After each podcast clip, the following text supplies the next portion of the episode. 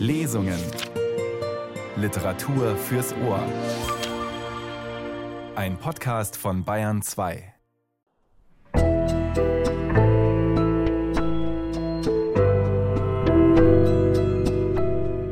Das Schreiben ist ein süßer, wunderbarer Lohn. Aber wofür? In der Nacht war es mir mit der Deutlichkeit kindlichen Anschauungsunterrichtes klar, dass es der Lohn für Teufelsdienst ist. So jedenfalls der, um den sich in diesem Jahr vieles dreht, Franz Kafka. Im Juni jährt sich der Todestag des Schriftstellers zum 100. Mal. Zum Auftakt des Kafka-Jahres noch einmal ein Streifzug durch einen besonderen Teil seines Werkes, die Briefe. Willkommen sagt Nils Beindker. Als Teufelsdienst verstand Franz Kafka sein Schreiben gewiss nicht ausschließlich. In seinen Briefen hier an seinen Freund und Kollegen Max Brod schrieb er gelegentlich ungeniert drauf los und neigte immer wieder zu kleinen wie größeren Übertreibungen. Oft wird deutlich, wie sehr ihn die Literatur beschäftigte, wie sehr er um diese Kunst, um das Erzählen gerungen hat.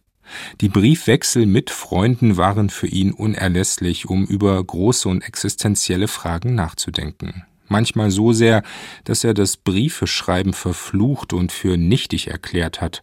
Ein Wunder mit Blick auf einen Künstler, der sich immer wieder ins schreibende Zwiegespräch begeben hat. Insofern sind Kafkas Korrespondenzen ein eigener und eminent bedeutender Teil seines Werkes. Noch einmal eine kleine Auswahl in der Lesung mit Josef Manot. Zunächst Briefe an Max Brod, beginnend im Jahr 1920 und unter dem Eindruck der Tuberkuloseerkrankung. Franz Kafka ahnte mehr und mehr, dass er gegen den eigenen Tod anschrieb. Matliari, den 31. Dezember 1920 Lieber Max, ich habe hier einen guten Ort gefunden. Gut nämlich, soweit man etwas haben will, was noch einen Anschein von Sanatorium hat und doch keines ist.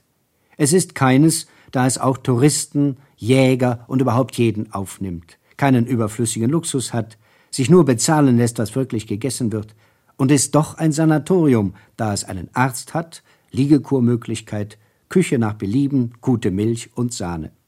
Es liegt zwei Kilometer hinter Tatra Lomnitz, also noch um zwei Kilometer näher an den großen Lomnitzer Spitzen.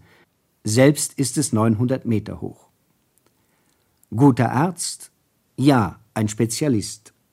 Wäre ich doch ein Spezialist geworden, wie sich ihm die Welt vereinfacht. Die Schwäche meines Magens, die Schlaflosigkeit, die Unruhe, kurz alles, was ich bin und habe, geht ihm auf die Lungenerkrankung zurück. Solange sie nicht manifestiert war, hat sie sich eben in Schwäche des Magens, der Nerven maskiert. Manche Lungenerkrankungen, das glaube ich auch, kommen über solche Maskierungen gar nicht hinaus. Und da ihm das Leid der Welt so klar ist, hat er entsprechend in einem kleinen Ledertäschchen, nicht größer als eine Nationalfondsbüchse, immer auch das Heil der Welt bei sich und spritzt es ihr, wenn sie will, für zwölf Kronen ins Blut. Und wirklich ist er auch, damit alles zusammenpasst, ein hübscher, rotbackiger, starker Mann mit einer jungen, offenbar jüdischen Frau, die er liebt, und einem kleinen, schönen Mädchen, das so merkwürdig klug ist, dass er davon gar nicht sprechen kann, eben weil es sein eigenes Kind ist und er sich nicht überheben will. Er kommt täglich zu mir. Es ist sinnlos, aber nicht unangenehm. Im Ganzen lässt sich sagen, wenn ich dieses Regime ein paar Monate körperlich und geistig, besonders am gleichen Ort, aushalte, werde ich der Gesundheit sehr nahe kommen. Aber wahrscheinlich ist das ein Fehlschluss und bedeutet nur, wenn ich gesund bin, so werde ich gesund werden. Matliari, den 13. Januar 1921 Liebster Max, in den letzten drei Tagen war ich nicht sehr geeignet, Maltiari zu verteidigen oder überhaupt nur zu schreiben. Eine Kleinigkeit, ein Gast, ein junger Mensch, krank aber fröhlich, singt ein wenig unter meinem Balkon oder unterhält sich auf dem Balkon über mir mit einem Freund. Also diese Kleinigkeit geschieht, und ich winde mich auf meinem Liegestuhl fast in Krämpfen. Das Herz kann es nicht ertragen, in die Schläfen bohrt sich jedes Wort ein, Die Folge dieser Nervenzerrüttung ist, dass ich auch in der Nacht nicht schlafe. Ich erwähne das alles erstens deshalb, weil ich davon so voll bin, als bestünde die Welt aus nichts anderem als dem Balkon über mir und seiner Unruhe. Zweitens, um dir zu zeigen, wie unberechtigt deine Vorwürfe gegen Matliari sind, denn Balkonunruhe, der Husten der Schwerkranken, das Läuten der Zimmerglocken, ist in gedrängt vollen Sanatorien noch viel stärker und kommt nicht nur von oben, sondern von allen Seiten. Und drittens erwähne ich es, um dir meine augenblickliche innere Situation zu zeigen. Es ging ja manchmal ganz gut. Man lag am Abend auf dem Kanapee im schön geheizten Zimmer, das Thermometer im Mund, den Milchtopf neben sich und genoss irgendeinen Frieden. Aber es war nur irgendeiner, der eigene war es nicht. Eine Kleinigkeit nur, ich weiß nicht, ein Zahntechniker, das ist er nämlich, studiert halblaut auf dem oberen Balkon. Genug von diesen endlosen Dingen. Ich glaube nicht, dass wir in jener Hauptsache wesensverschieden sind, wie du es darstellst. Ich würde es so fassen. Du willst das Unmögliche. Mir ist das Mögliche unmöglich. Ich bin vielleicht nur eine Stufe unter dir, aber auf der gleichen Treppe.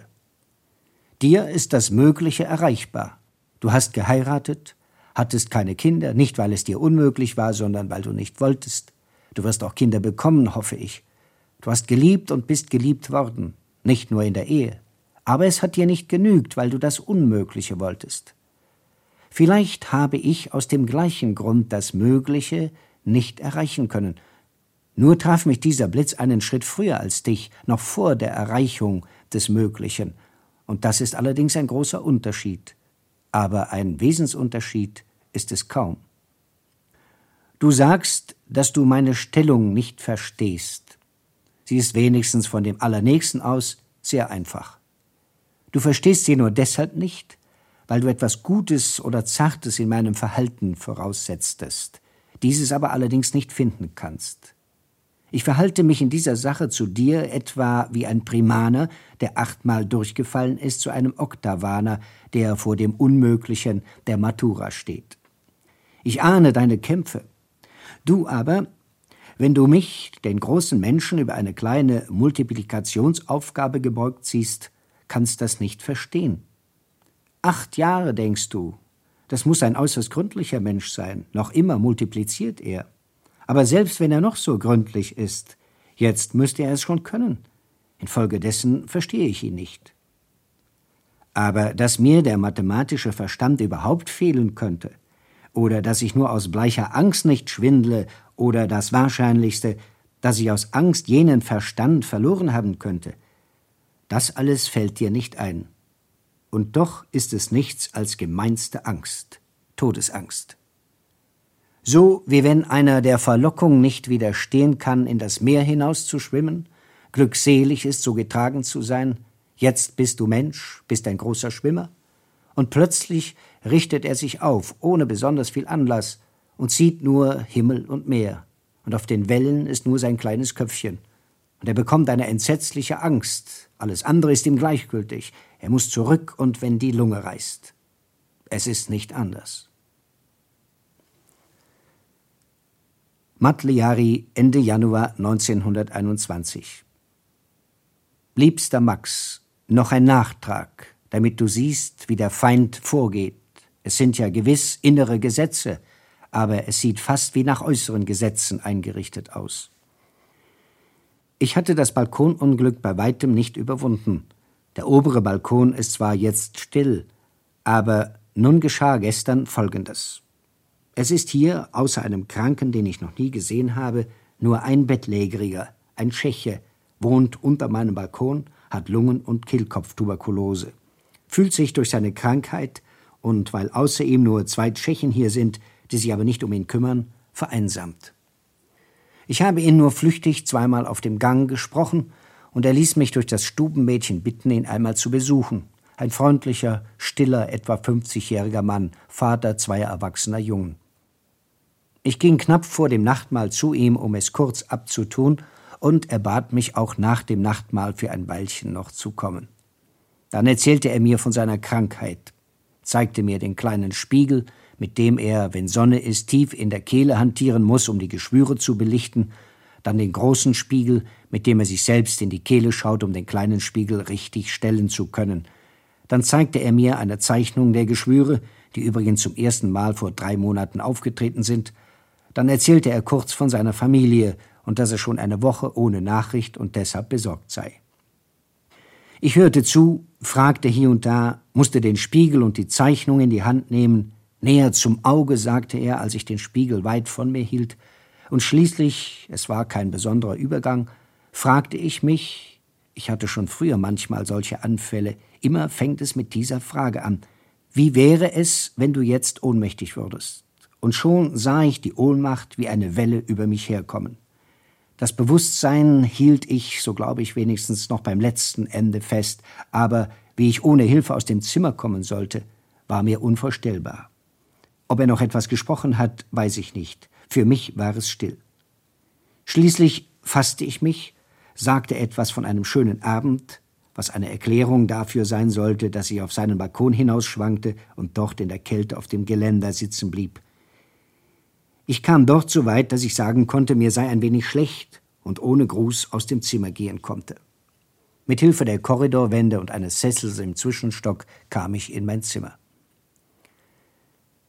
Ich hatte dem Mann etwas Gutes tun wollen und hatte etwas sehr Schlechtes getan. Wie ich früh hörte, hat er meinetwegen die ganze Nacht nicht geschlafen. Trotzdem kann ich mir keine Vorwürfe machen. Vielmehr verstehe ich nicht, warum nicht jeder ohnmächtig wird. Was man dort in dem Bett sieht, ist ja viel schlimmer als eine Hinrichtung, ja selbst als eine Folterung. Die Folterungen haben wir ja nicht selbst erfunden, sondern den Krankheiten abgeschaut. Aber so wie sie wagt auch kein Mensch zu foltern. Hier wird jahrelang gefoltert, mit Kunstpausen, damit es nicht zu schnell geht. Und das Besonderste, der Gefolterte wird selbst gezwungen, aus eigenem Willen, aus seinem armen Innern heraus, die Folterung in die Länge zu ziehen. Dieses ganze elende Leben im Bett, das Fiebern, die Atemnot, das Medizineinnehmen, das quälende und gefährliche Spiegeln, er kann sich durch eine kleine Ungeschicklichkeit leicht verbrennen, hat keinen anderen Zweck, als durch Verlangsamung des Wachsens der Geschwüre, an denen er schließlich ersticken muss, eben dieses elende Leben, das Fiebern und so möglichst lange fortsetzen zu können. Und die Verwandten und die Ärzte und die Besucher haben sich förmlich über diesem nicht brennenden, aber langsam glühenden Scheiterhaufen Gerüste gebaut, um ohne Gefahr der Ansteckung den Gefolterten besuchen, abkühlen, trösten, zu weiterem Elend aufmuntern zu können und in ihrem Zimmer waschen sie sich dann voll Schrecken, wie ich. Plana, den 5. Juli 1922 Lieber Max, als ich heute in der schlaflosen Nacht alles immer wieder hin und her gehen ließ zwischen den schmerzenden Schläfen, wurde mir wieder, was ich in der letzten genug ruhigen Zeit fast vergessen hatte, bewusst, auf was für einen schwachen oder gar nicht vorhandenen Boden ich lebe, über einem Dunkel, aus dem die dunkle Gewalt nach ihrem Willen hervorkommt und ohne sich an mein Stottern zu kehren, mein Leben zerstört. Das Schreiben erhält mich, aber ist es nicht richtiger zu sagen, dass es diese Art Leben erhält? Damit meine ich natürlich nicht, dass mein Leben besser ist, wenn ich nicht schreibe. Vielmehr ist es dann viel schlimmer und gänzlich unerträglich, und muss mit dem Irrsinn enden. Aber das freilich nur unter der Bedingung, dass ich, wie es tatsächlich der Fall ist, auch wenn ich nicht schreibe, Schriftsteller bin. Und ein nicht schreibender Schriftsteller ist allerdings ein den Irrsinn herausforderndes Unding. Aber wie ist es mit dem Schriftstellersein selbst? Das Schreiben ist ein süßer, wunderbarer Lohn. Aber wofür? In der Nacht war es mir mit der Deutlichkeit kindlichen Anschauungsunterrichtes klar, dass es der Lohn für Teufelsdienst ist. Dieses Hinabgehen zu den dunklen Mächten, diese Entfesselung von Natur aus gebundener Geister, fragwürdige Umarmungen und was alles noch unten vor sich gehen mag, von dem man oben nichts mehr weiß, wenn man im Sonnenlicht Geschichten schreibt. Vielleicht gibt es auch anderes Schreiben. Ich kenne nur dieses. In der Nacht, wenn mich die Angst nicht schlafen lässt, kenne ich nur dieses und das Teuflische daran scheint mir sehr klar. Es ist die Eitelkeit und Genusssucht, die immerfort um die eigene oder auch um eine fremde Gestalt, die Bewegung vervielfältigt sich dann, es wird ein Sonnensystem der Eitelkeit, schwirrt und sie genießt. Was der naive Mensch sich manchmal wünscht, ich wollte sterben und sehen, wie man mich beweint, das verwirklicht ein solcher Schriftsteller fortwährend. Er stirbt oder er lebt nicht und beweint sich fortwährend. Daher kommt eine schreckliche Todesangst, die sich nicht als Todesangst äußern muss, sondern auch auftreten kann als Angst vor Veränderung. Die Gründe für die Todesangst lassen sich in zwei Hauptgruppen teilen. Erstens hat er schreckliche Angst zu sterben, weil er noch nicht gelebt hat. Damit meine ich nicht, dass zum Leben Weib und Kind und Feld und Vieh nötig sind.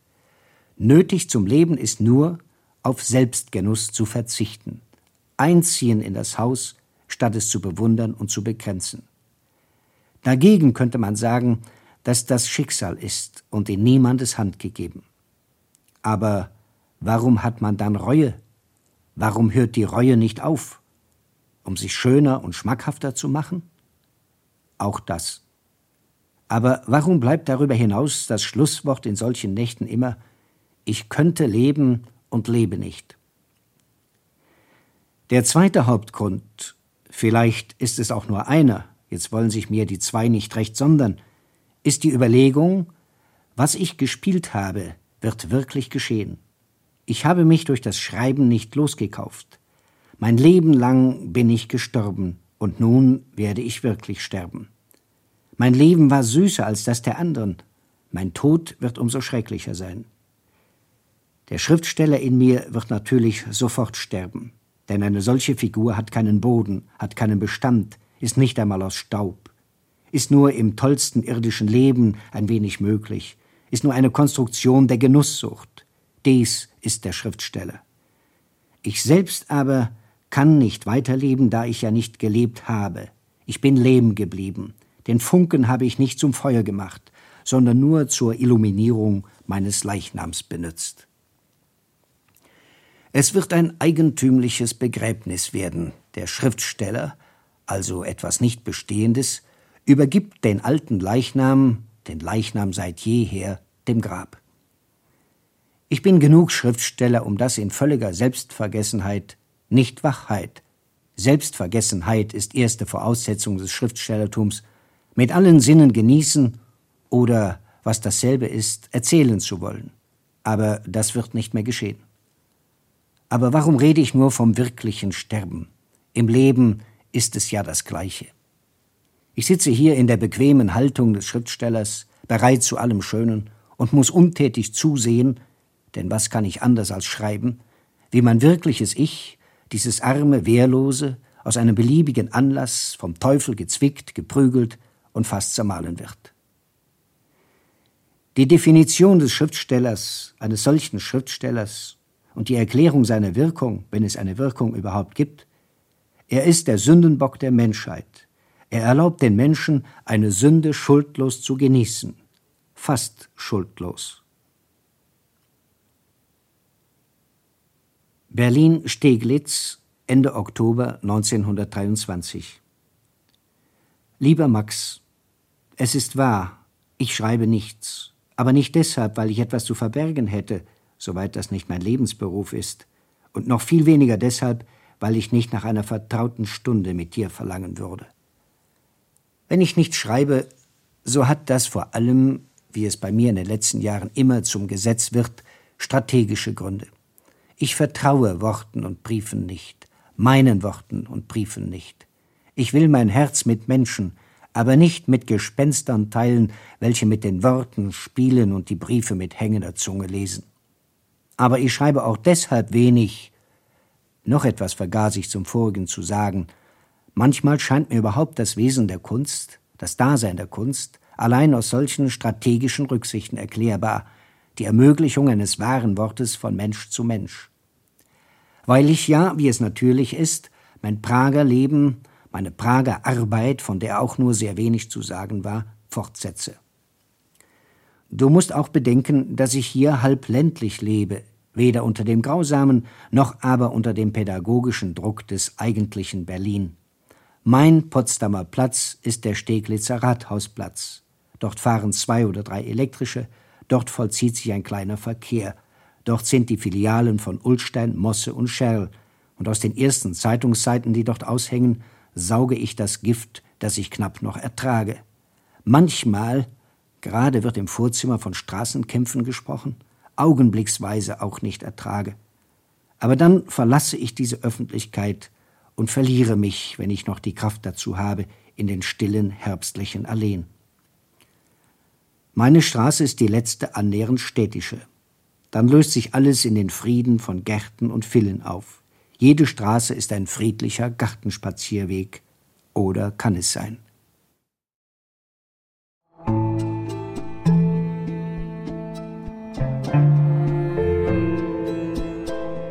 Briefe von Franz Kafka an Max Brod, ohne dessen Wirken Kafkas Werk in seiner ganzen Breite vermutlich im Verborgenen geblieben wäre. Franz Kafka wollte nicht, dass es veröffentlicht wird. Max Brod setzte sich darüber hinweg. Zum Glück kann man heute sagen. Bayern 2 und die Radiotexte zum Auftakt des Kafka-Jahres 2024. In der zweiten Lesung Briefe an die tschechische Autorin und Journalistin Milena Jesenska, die Franz Kafka 1920 in Meran bei einem Kuraufenthalt kennenlernte. Eine intensive Korrespondenz begann, erst per Sie, dann, nach weiteren Begegnungen und hier auch zu hören, per Du. Milena Jesenska wurde eine der wichtigen Frauen in Kafkas Leben. Die Beziehung war, wie immer wieder in seinem Fall, keine einfache. Josef Manot liest aus den Briefen von Franz Kafka. Liebe Frau Milena, nur paar Worte. Ich schreibe Ihnen wohl morgen wieder. Heute schreibe ich nur meinetwegen, nur um etwas für mich getan zu haben, nur um den Eindruck Ihres Briefes ein wenig von mir fortzuheben. Er säße sonst auf mir Tag und Nacht. Sie sind sehr sonderbar, Frau Milena. Sie leben dort in Wien, müssen dies und jenes leiden, und haben dazwischen noch Zeit, sich zu wundern, dass es anderen, etwa mir, nicht besonders gut geht und dass ich eine Nacht ein wenig schlechter schlafe als die vorige. Alles, was Sie mit den Büchern und Übersetzungen tun werden, wird richtig sein. Schade, dass Sie mir nicht wertvoller sind, damit die Übergabe in Ihre Hände das Vertrauen, das ich zu Ihnen habe, wirklich ausdrückte. Dagegen freue ich mich durch paar Bemerkungen über den Heizer, die Sie wünschen, wirklich ein kleines Opfer bringen zu können. Es wird der Vorgeschmack jener Höllenstrafe sein, die darin besteht, dass man sein Leben nochmals mit dem Blick der Erkenntnis durchnehmen muss, wobei das Schlimmste nicht die Durchsicht der offenbaren Untaten ist, sondern jener Taten, die man einstmals für gut gehalten hat. Trotz allem aber ist das Schreiben doch gut. Mir ist ruhiger als vor zwei Stunden, mit ihrem Brief draußen auf dem Liegestuhl. Ich lag dort, einen Schritt von mir war ein Käfer auf den Rücken gefallen und war verzweifelt, konnte sich nicht aufrichten. Ich hätte ihm gern geholfen. So leicht war ihm zu helfen. Eine offenbare Hilfe konnte man durchführen mit einem Schritt und einem kleinen Stoß.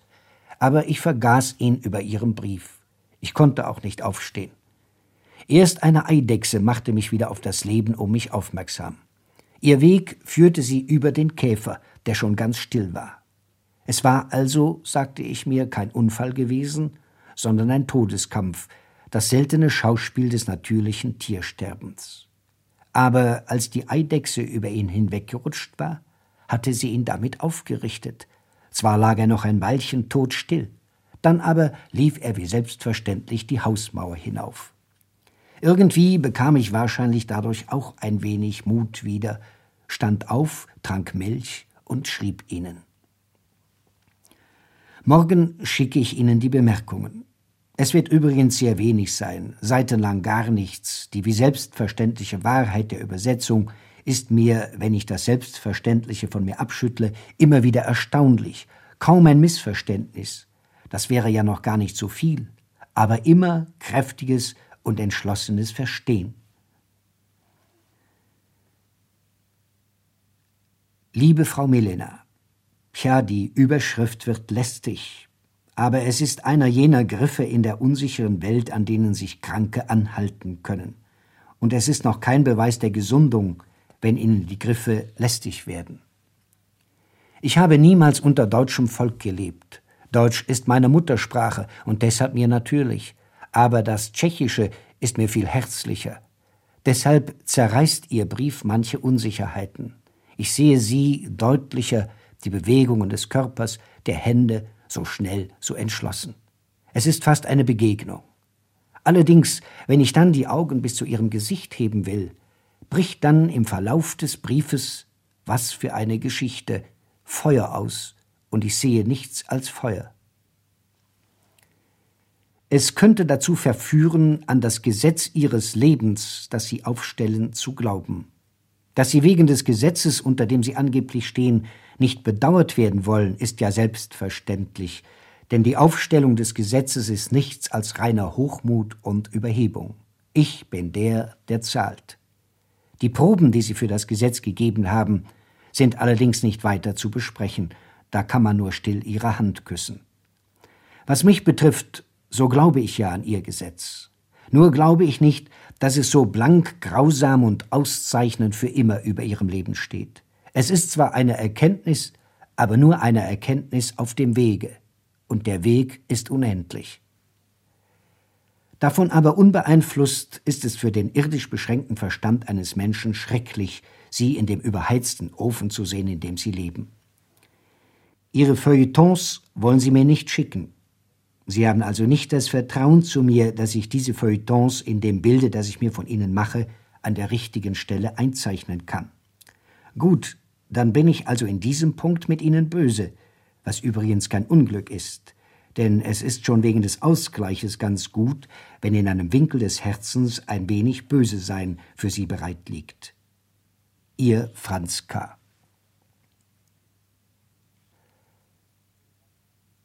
Freitag. Zunächst, Milena, was ist das für eine Wohnung, in der Sie sonntags geschrieben haben? Weitläufig und leer? Sie sind allein, Tag und Nacht? Das muss allerdings trübselig sein dort, allein an einem schönen Sonntagnachmittag einem fremden Menschen gegenüber zu sitzen, dessen Gesicht nur beschriebenes Briefpapier ist. Wie viel besser habe ich es? Zwar ist mein Zimmer nur klein, aber die wirkliche Milena ist hier, die Ihnen Sonntag offenbar entlaufen ist, und glauben Sie es, es ist wunderbar, bei ihr zu sein. Heute gegen Abend habe ich eigentlich zum ersten Mal allein einen größeren Spaziergang gemacht. Sonst bin ich mit anderen Leuten gegangen oder meistens zu Hause gelegen. Was für ein Land ist das? Du lieber Himmel, Milena, wenn Sie hier wären, und du armer, denkunfähiger Verstand. Und dabei wäre es eine Lüge, wenn ich sagte, dass ich sie vermisse. Es ist die vollkommenste, schmerzhafteste Zauberei. Sie sind hier genau wie ich und stärker. Wo ich bin, sind Sie wie ich und stärker. Es ist kein Scherz. Manchmal denke ich mir aus, dass Sie, die Sie ja hier sind, mich hier vermissen und fragen, wo ist er denn? Schrieb er nicht, dass er in Meran ist? Franz Liebe Frau Melena, der Tag ist so kurz. Mit Ihnen und sonst nur mit ein paar Kleinigkeiten ist er verbracht und ist zu Ende. Kaum, dass ein Weilchen Zeit bleibt, an die wirkliche Melena zu schreiben, da die noch wirklichere den ganzen Tag hier war, im Zimmer, auf dem Balkon, in den Wolken. Woher kommt die Frische, die Laune, die Unbekümmertheit in Ihrem letzten Brief? Hat sich etwas geändert? Oder täusche ich mich und helfen die Prosastücke dabei mit? Oder beherrschen sie sich so gut und damit auch die Dinge? Was ist es? Hätte ich voll und dauernd die Sorge, so wie ich es geschrieben habe, ich hätte es über alle Hindernisse hinweg auf dem Liegestuhl nicht ausgehalten und wäre einen Tag später in ihrem Zimmer gestanden. Die einzige Probe auf die Wahrhaftigkeit. Alles andere sind Reden, dieses mit eingeschlossen. Einen kleinen Ausflug habe ich gemacht und war fast drei Tage fast unfähig, vor einer nicht unangenehmen Müdigkeit etwas zu tun, selbst zu schreiben. Nur gelesen habe ich den Brief, ihre Feuilletons, öfters, in der Meinung, dass solche Prosa natürlich nicht um ihrer selbst willen da ist, sondern eine Art Wegzeiger auf dem Weg zu einem Menschen, auf einem Weg, auf dem man immer glücklicher weitergeht, bis man in einem hellen Augenblick erkennt, dass man ja gar nicht weiterkommt, sondern nur in seinem eigenen Labyrinth noch umherläuft, nur aufgeregter, verwirrter als sonst.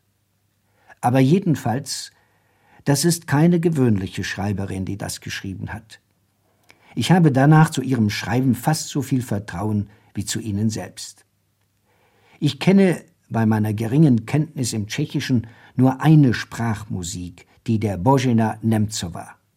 Hier ist eine andere Musik, aber jene verwandt an Entschlossenheit, Leidenschaft, Lieblichkeit und vor allem einer hellsichtigen Klugheit.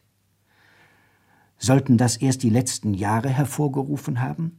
Schrieben Sie auch früher? Sie können natürlich sagen, dass ich lächerlich voreingenommen bin. Und Sie haben auch recht, gewiss bin ich voreingenommen. Aber voreingenommen nur durch das, was ich nicht erst in den Stücken gefunden, sondern wiedergefunden habe. Was meinen Sie, kann ich noch bis Sonntag einen Brief bekommen? Möglich wäre es schon. Aber es ist unsinnig, diese Lust an Briefen. Genügt nicht ein einziger, genügt nicht ein Wissen, Gewiss genügt es. Aber trotzdem lehnt man sich weit zurück und trinkt die Briefe und weiß nichts, als dass man nicht aufhören will zu trinken. Erklären Sie das, Milena, Lehrerin.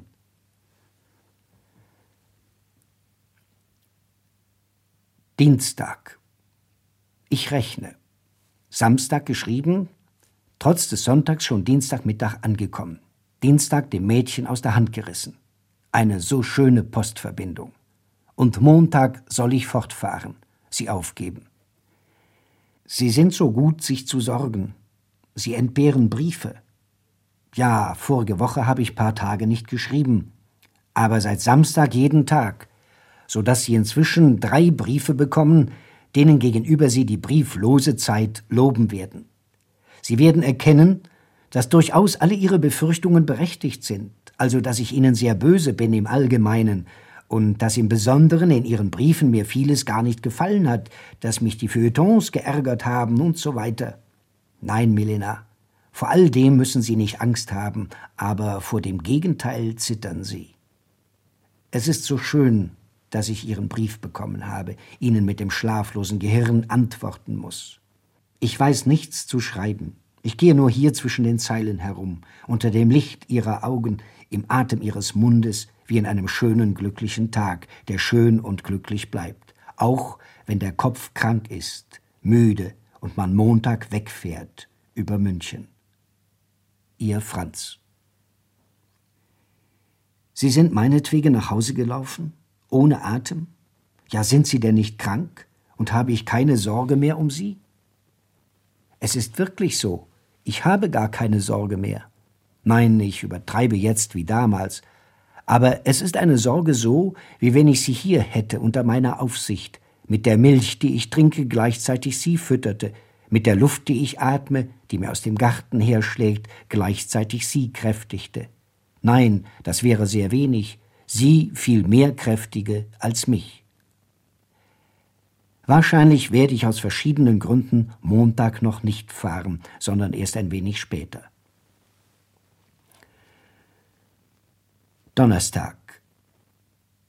Sehen Sie, Melena, ich liege auf dem Liegestuhl, Vormittag, nackt, halb in Sonne, halb im Schatten, nach einer fast schlaflosen Nacht.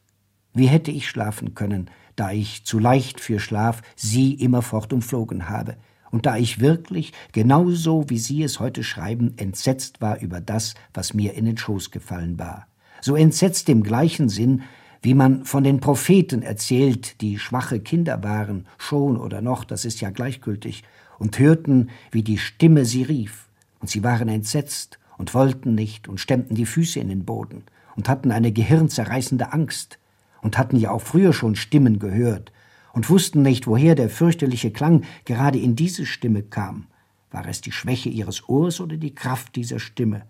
Und wussten auch nicht, denn es waren Kinder, dass die Stimme schon gesiegt hatte und einquartiert war gerade durch diese vorausgeschickte ahnungsvolle Angst, die sie vor ihr hatten, womit aber noch nichts für ihr Prophetentum ausgesagt war. Denn die Stimme hören viele. Aber ob sie ihrer wert sind, ist auch objektiv noch sehr fraglich und der Sicherheit halber von vornherein lieber streng zu verneinen. Also, so lag ich da, als Ihre zwei Briefe kamen.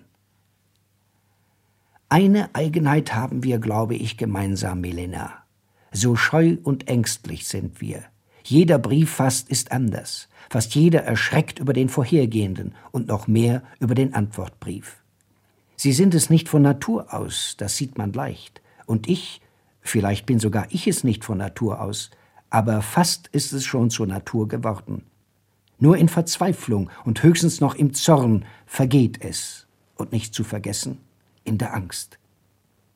Manchmal habe ich den Eindruck, wir hätten ein Zimmer mit zwei gegenüberliegenden Türen, und jeder hält die Klinke einer Tür, und ein Wimpernzucken des einen, schon ist der andere hinter seiner Tür. Und nun braucht der Erste nur noch gar ein Wort zu sagen, dann hat der Zweite schon gewiss die Tür hinter sich geschlossen und ist nicht mehr zu sehen. Er wird ja die Tür wieder öffnen, denn es ist ein Zimmer, das man vielleicht nicht verlassen kann. Wäre nur der Erste nicht genauso wie der Zweite, wäre er ruhig, sähe er lieber scheinbar gar nicht hin zum Zweiten, brächte er das Zimmer langsam in Ordnung, als sei es ein Zimmer wie jedes andere. Stattdessen tut er genau das Gleiche bei seiner Tür. Manchmal sind sogar beide hinter den Türen. Und das schöne Zimmer ist leer. Quälende Missverständnisse entstehen daraus. Milena, Sie klagen über manche Briefe. Man dreht sie nach allen Seiten und es fällt nichts heraus. Aber doch sind das, wenn ich nicht irre, gerade jene, in denen ich Ihnen so nahe war, so gebändigt im Blut, so bändigend Ihres, so tief im Wald, so ruhend in Ruhe, dass man wirklich nichts anderes sagen will als etwa, dass durch die Bäume oben der Himmel zu sehen ist. Das ist alles. Und in einer Stunde wiederholt man das Gleiche. Es dauert ja auch nicht lange, einen Augenblick höchstens, bald blasen wieder die Trompeten der schlaflosen Nacht. Bedenken Sie auch, Milena, wie ich zu Ihnen komme, welche 38-jährige Reise hinter mir liegt. Und da ich Jude bin, eine noch so viel längere. Und wenn ich an einer scheinbar zufälligen Wegdrehung Sie sehe, die ich doch nie zu sehen erwartet habe, und jetzt so spät erst recht nicht, dann, Milena, kann ich nicht schreien. Es schreit auch nichts in mir. Ich sage auch nicht tausend Narrheiten, sie sind nicht in mir. Ich sehe von der anderen Narrheit ab, die ich überreichlich habe. Und dass ich knie, erfahre ich vielleicht erst dadurch, dass ich ganz nah vor meinen Augen ihre Füße sehe und sie streichle. Und verlangen Sie nicht Aufrichtigkeit von mir, Milena. Niemand kann sie mehr von mir verlangen als ich. Und doch entgeht mir vieles, gewiss. Vielleicht entgeht mir alles. Aber Aufmunterung auf dieser Jagd muntert mich nicht auf. Im Gegenteil. Ich kann dann keinen Schritt mehr tun. Plötzlich wird alles Lüge und die Verfolgten würgen den Jäger. Ich bin auf einem so gefährlichen Weg, Milena. Sie stehen fest bei einem Baum, jung, schön, ihre Augen strahlen das Leid der Welt nieder. Man spielt Bäumchen, Bäumchen, wechsle dich. Ich schleiche im Schatten von einem Baum zum anderen. Ich bin mitten auf dem Weg. Sie rufen mir zu, machen mich auf Gefahren aufmerksam, wollen mir Mut geben, entsetzen sich über meinen unsicheren Schritt, erinnern mich, mich, an den Ernst des Spiels. Ich kann nicht, ich falle um, ich liege schon. Ich kann nicht gleichzeitig hören auf die schrecklichen Stimmen des Innern und auch auf sie. Aber ich kann hören auf jene, um des ihnen vertrauen. Ihnen wie niemandem sonst auf der Welt. Ihr Franz. Milena. Und wieder teile ich dein Haar und schiebe es zur Seite. Bin ich ein so böses Tier, böse gegen mich und genauso böse gegen dich? Oder ist nicht richtiger das Böse, was hinter mir ist und mich hetzt? Aber nicht einmal, dass es böse ist, wage ich zu sagen. Nur wenn ich dir schreibe, scheint es mir so, und ich sage es. Sonst ist es wirklich so, wie ich geschrieben habe. Wenn ich dir schreibe, ist vorher und nachher von Schlaf keine Rede. Wenn ich nicht schreibe, schlafe ich wenigstens einen oberflächlichsten stundenweisen Schlaf. Wenn ich nicht schreibe, bin ich nur müde, traurig, schwer. Wenn ich schreibe, zerreißt mich Unruhe und Angst. Es ist so, dass wir einander gegenseitig um Mitleid bitten. Ich dich, mich jetzt verkriechen zu dürfen, du mich. Aber dass es möglich ist, ist der allerschrecklichste Widersinn. Aber wie ist das möglich, fragst du? Was will ich? Was tue ich? Es ist etwa so. Ich, Waldtier, war ja damals kaum im Wald, lag irgendwo in einer schmutzigen Grube, schmutzig nur infolge meiner Gegenwart natürlich, da sah ich dich draußen im Freien, das Wunderbarste, was ich je gesehen hatte. Ich vergaß alles, vergaß mich ganz und gar, stand auf, kam näher, ängstlich zwar in dieser neuen und doch heimatlichen Freiheit, kam aber doch näher, kam bis zu dir. Du warst so gut. Ich duckte mich bei dir nieder, als ob ich es dürfte. Ich legte das Gesicht in deine Hand. Ich war so glücklich, so stolz, so frei, so mächtig, so zu Hause. Immer wieder dieses, so zu Hause. Aber im Grunde war ich doch nur das Tier, gehörte doch nur in den Wald, lebte hier im Freien doch nur durch deine Gnade, las, ohne es zu wissen, denn ich hatte ja alles vergessen, mein Schicksal von deinen Augen ab. Das konnte nicht dauern. Du musstest, und wenn du auch mit der gütigsten Hand über mich hinstrichst, Sonderbarkeiten erkennen, die auf den Wald deuteten, auf diesen Ursprung und diese wirkliche Heimat. Es kamen die notwendigen, notwendig sich wiederholenden Aussprachen über die Angst, die mich und dich, aber dich unschuldig, quälten bis auf den bloßen Nerv. Es wuchs immer mehr vor mir auf, welche unsaubere Plage, überall störendes Hindernis ich für dich war. Ich erinnere mich daran, wer ich bin. In deinen Augen las ich keine Täuschung mehr. Ich hatte den Traumschrecken, irgendwo, wo man nicht hingehört, sich aufzuführen, als ob man zu Hause sei. Diesen Schrecken hatte ich in Wirklichkeit. Ich musste zurück ins Dunkel. Ich hielt die Sonne nicht aus. Ich war verzweifelt, wirklich wie ein irregegangenes Tier. Ich fing zu laufen an, wie ich nur konnte, und immerfort der Gedanke, wenn ich sie mitnehmen könnte, und der Gegengedanke, gibt es Dunkel, wo sie ist? Du fragst, wie ich lebe? So also lebe ich. Wenn man mir gestern Abend, als ich um acht Uhr von der Gasse aus in den Festsaal des jüdischen Rathauses hineinsah, wo weit über hundert russisch-jüdische Auswanderer, sie warten hier auf das amerikanische Visum, untergebracht sind. Der Saal ist gedrängt voll wie bei einer Volksversammlung. Und dann um halb eins in der Nacht sah ich sie alle dort schlafen, einen neben dem anderen.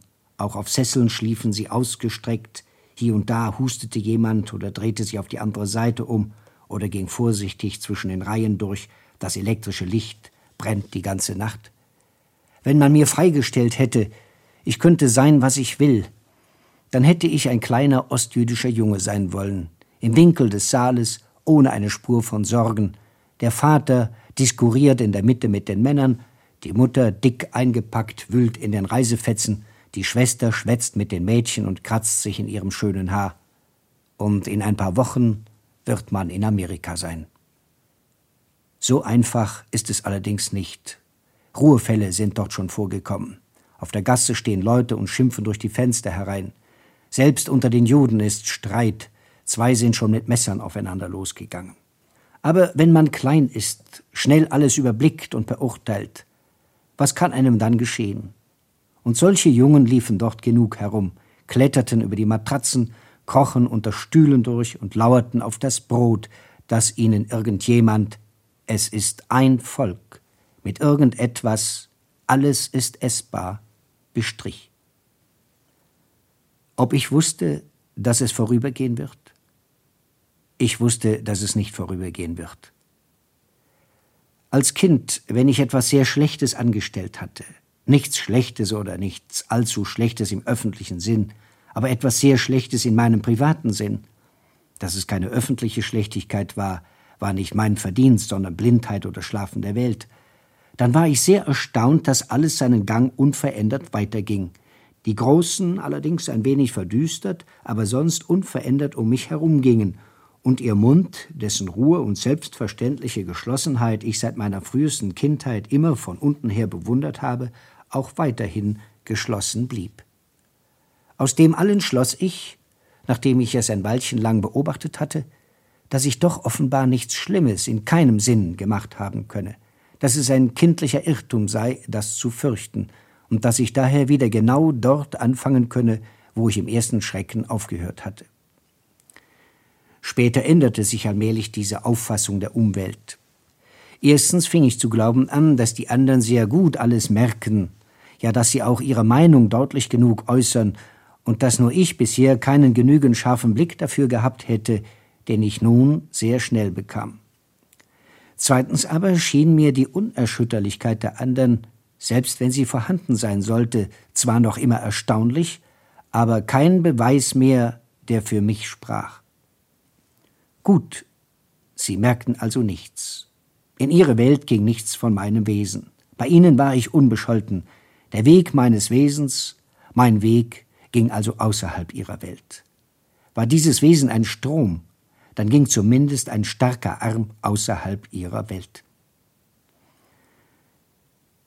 Gestern habe ich von dir geträumt. Was im Einzelnen geschehen ist, weiß ich kaum mehr. Nur das weiß ich noch, dass wir immerfort ineinander übergingen. Ich war du, du warst ich. Schließlich fingst du irgendwie Feuer. Ich erinnerte mich, dass man mit Tüchern das Feuer erstickt, nahm einen alten Rock und schlug dich damit. Aber wieder fingen die Verwandlungen an, und es ging so weit, dass du gar nicht mehr da warst, sondern ich war es, der brannte. Und ich war es auch, der mit dem Rock schlug. Aber das Schlagen half nichts, und es bestätigte sich nur meine alte Befürchtung, dass solche Dinge gegen das Feuer nichts ausrichten können. Inzwischen aber war die Feuerwehr gekommen und du wurdest doch noch irgendwie gerettet. Aber anders warst du als früher, geisterhaft, mit Kreide ins Dunkel gezeichnet, und fielst mir, leblos oder vielleicht nur ohnmächtig aus Freude über die Rettung, in die Arme. Aber auch hier wirkte die Unsicherheit der Verwandelbarkeit mit, vielleicht war ich es, der in irgendjemandes Arme fiel. Wie kommt es, Milena, dass du noch immer nicht Angst oder Abscheu vor mir hast oder dergleichen? In was für Tiefen geht dein Ernst und deine Kraft? Ich lese ein chinesisches Buch, deshalb erinnere ich mich daran. Es handelt nur vom Tod. Einer liegt auf dem Sterbebett und in der Unabhängigkeit, die ihm die Nähe des Todes gibt, sagt er, mein Leben habe ich damit verbracht, mich gegen die Lust zu wehren und es zu beenden. Dann lacht ein Schüler einen Lehrer aus, der nur vom Tode spricht. Immerfort sprichst du vom Tod und stirbst doch nicht. Und doch werde ich sterben. Ich sage eben meinen Schlussgesang. Des einen Gesang ist länger, des anderen Gesang ist kürzer. Der Unterschied kann aber immer nur einige Worte ausmachen. Das ist richtig. Und es ist Unrecht, über den Helden zu lächeln, der mit der Todeswunde auf der Bühne liegt und eine Arie singt. Wir liegen und singen jahrelang. Ich bin nicht unaufrichtig, Milena. Ich bin so aufrichtig, als es die Gefängnisordnung erlaubt. Und das ist sehr viel. Auch wird die Gefängnisordnung immer freier. Aber damit kann ich nicht kommen. Damit zu kommen ist unmöglich. Ich habe eine Eigentümlichkeit, die mich von allen mir Bekannten nicht wesentlich, aber graduell sehr stark unterscheidet. Wir kennen doch beide ausgiebig charakteristische Exemplare von Westjuden. Ich bin, soviel ich weiß, der westjüdischste von ihnen. Das bedeutet, übertrieben ausgedrückt, dass mir keine ruhige Sekunde geschenkt ist. Nichts ist mir geschenkt. Alles muss erworben werden. Nicht nur die Gegenwart und Zukunft, auch noch die Vergangenheit. Etwas, das doch jeder Mensch vielleicht mitbekommen hat. Auch das muss erworben werden. Das ist vielleicht die schwerste Arbeit. Dreht sich die Erde nach rechts, ich weiß nicht, ob sie das tut, müsste ich mich nach links drehen, um die Vergangenheit nachzuholen. Nun habe ich aber zu allen diesen Verpflichtungen nicht die geringste Kraft. Ich kann nicht die Welt auf meinen Schultern tragen. Ich ertrage dort kaum meinen Winterrock. Diese Kraftlosigkeit ist übrigens nicht etwas unbedingt zu beklagendes. Welche Kräfte würden für diese Aufgaben hinreichen? Jeder Versuch, hier mit eigenen Kräften durchkommen zu wollen, ist Irrsinn und wird mit Irrsinn gelohnt. Darum ist es unmöglich, damit zu kommen, wie du schreibst. Ich kann aus eigenem nicht den Weg gehen, den ich gehen will. Ja, ich kann ihn nicht einmal gehen wollen. Ich kann nur still sein. Ich kann nichts anderes wollen. Ich will auch nichts anderes. Es ist etwa so, wie wenn jemand vor jedem einzelnen Spaziergang nicht nur sich waschen, kämmen und so weiter müsste, schon das ist ja mühselig genug, sondern auch noch, da ihm vor jedem Spaziergang alles Notwendige immer wieder fehlt, auch noch das Kleid nähen, die Stiefel zusammenschustern, den Hut fabrizieren, den Stock zurechtschneiden und so weiter. Natürlich kann er das alles nicht gut machen. Es hält vielleicht paar Gassen lang, aber auf dem Graben zum Beispiel fällt plötzlich alles auseinander und er steht nackt da mit Fetzen und Bruchstücken. Diese Qual nun, auf den Altstädter Ring zurückzulaufen. Und am Ende stößt er noch in der Eisengasse auf einen Volkshaufen, welcher auf Juden Jagd macht. Missversteh mich nicht, Milena. Ich sage nicht, dass dieser Mann verloren ist, ganz und gar nicht. Aber er ist verloren, wenn er auf den Graben geht. Er schändet dort sich und die Welt. Nun habe ich Ihnen schon so lange nicht geschrieben, Frau Milena, doch heute schreibe ich nur infolge eines Zufalls. Entschuldigen müsste ich mein Nichtschreiben eigentlich nicht. Sie wissen ja, wie ich Briefe hasse. Alles Unglück meines Lebens, womit ich nicht klagen, sondern eine allgemein belehrende Feststellung machen will, kommt, wenn man will, von Briefen oder von der Möglichkeit des Briefeschreibens her. Menschen haben mich kaum jemals betrogen aber Briefe immer, und zwar auch hier nicht fremde, sondern meine eigenen. Es ist in meinem Fall ein besonderes Unglück, von dem ich nicht weiter reden will, aber gleichzeitig auch ein allgemeines. Die leichte Möglichkeit des Briefschreibens muss, bloß theoretisch angesehen, eine schreckliche Zerrüttung der Seelen in die Welt gebracht haben. Es ist ja ein Verkehr mit Gespenstern, und zwar nicht nur mit dem Gespenst des Adressaten, sondern auch mit dem eigenen Gespenst, das sich einem unter der Hand in dem Brief, den man schreibt, entwickelt, oder gar in einer Folge von Briefen, wo ein Brief den anderen erhärtet und sich auf ihn als Zeugen berufen kann. Wie kam man nur auf den Gedanken, dass Menschen durch Briefe miteinander verkehren können?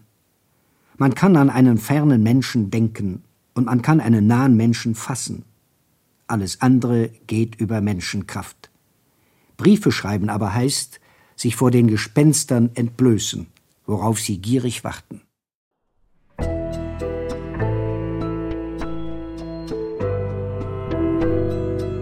Franz Kafka, Briefe, Lesung mit Josef Manoth. Regie Wolfram Dieterich, eine Produktion des Bayerischen Rundfunks aus dem Jahr 1973. Franz Kafkas Werk wird bei S. Fischer verlegt, darunter auch Ausgaben seiner Briefe. Auf der Internetpräsenz franzkafka.de gibt es viele Dossiers auch zu Kafkas Freunden, Briefpartnern und Briefpartnerinnen. Nils Beindker verabschiedet sich. Eine gute Zeit.